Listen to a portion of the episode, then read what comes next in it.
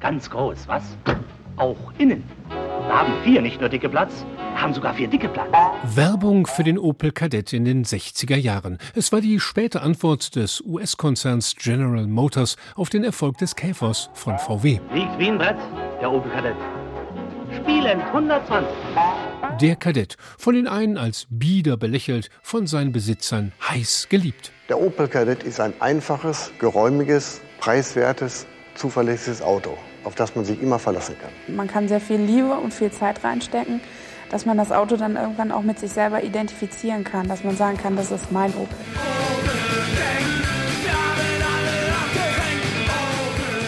Ein Auto made in Bochum. Es war die spektakulärste Neuansiedlung im Ruhrgebiet nach dem Ende des Zweiten Weltkriegs und sie war dringend notwendig. Trotz Wirtschaftswunder gab es auch Branchen, die schwächelten. Im Ruhrgebiet vor allem der Bergbau. Kumpel von geschlossenen Zechen wechselten ans Fließband. Es war ein schwieriger Entschluss, meine Arbeit zu wechseln.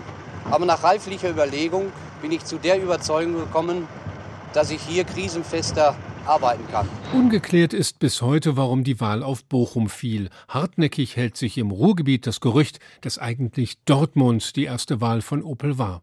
Doch dort gab es offenbar keine passenden Grundstücke. Einzig der Stahlkonzern Hösch besaß entsprechende Flächen, rückte sie aber nicht heraus, weil er offenbar in Opel einen Konkurrenten um Arbeitskräfte sah. In Bochum dagegen hatte die Stadt gerade erst Grundstücke stillgelegter Zechen gekauft. Sie investierte insgesamt 100 Millionen D-Mark, unter anderem für neue Straßen, um das Gelände anzubinden. Der damalige Opel-Chef bedankte sich bei der Eröffnungsfeier am 10. Oktober 1962. Es ist unser aufrichtiger Wunsch, vollständig mit dem Wirtschaftsgebiet Bochum zu verwachsen und unsere besten Kräfte für das Gediehen dieses Raumes einzusetzen. In der Blütezeit waren mehr als 20.000 Menschen hier beschäftigt. Nach dem Kadett wurden auch Ascona, Manta, Opel GT, Astra und Zafira gebaut. Familiengeschichten entstanden. Mein Vater hat damals immer gesagt, jeder zweite Kadett, der draußen fährt, den habe ich mitgebaut. Das war ein Gefühl der Menschen, dass die auch stolz waren auf das, was sie gemacht haben. Das ist Rainer Einenkel, nicht nur ein Opelanerkind, sondern auch der letzte Betriebsratsvorsitzende des Werks. Und damit ein Mann, der häufig vor Kameras und Mikrofonen stand.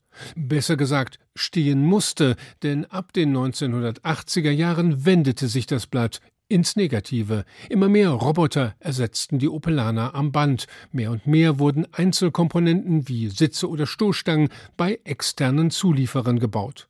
Gleichzeitig gingen die Verkaufszahlen von Opel zurück.